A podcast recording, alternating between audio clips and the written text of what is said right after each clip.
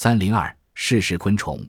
澳大利亚人威尼佛士天天吃活蚯蚓，他用面包夹住活蚯蚓，津津有味地吃着。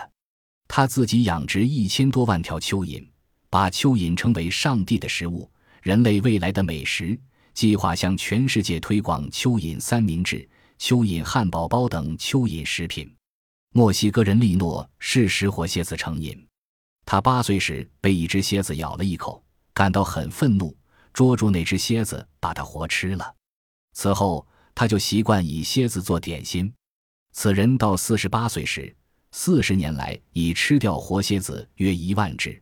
他说：“活蝎子的味道非其他食品所能比。”但因蝎子有毒，不想向他人推广吃活蝎子习俗。